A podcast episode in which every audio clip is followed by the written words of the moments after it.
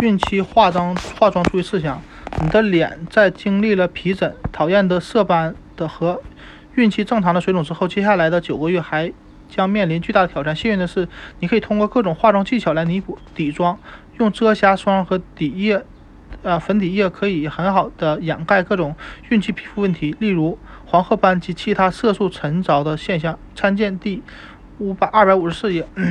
针对这些暗斑，挑选一种专门掩盖色素沉着现象的产品，并要确保所有化妆品都是低致敏产品，不会引发粉刺。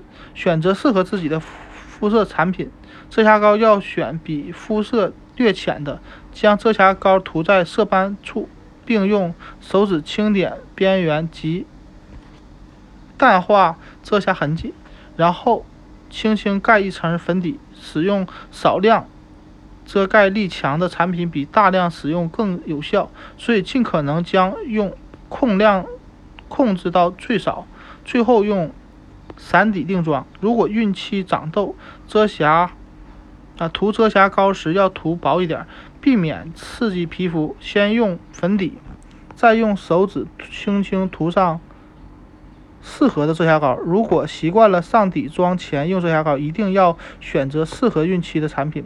用粉影阴影粉修容，害怕自己的脸像颊脸颊像松鼠一样圆鼓鼓，赶紧行动起来吧！用粉底液之后，再用高光提亮额中、额头中间、眼睛下方、颧骨及下巴，然后用刷子从太阳穴开始打。阴影啊，打阴影，打影粉，阴影粉，在两侧脸颊刷出阴影效果，你的面庞会立刻变得轮廓分明。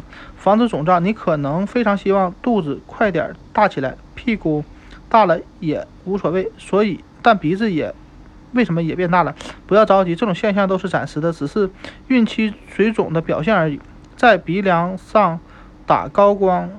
粉能使肿大的鼻子看上去小些，小一些。再将两侧鼻翼打上阴影粉，确保颜色衔接自然。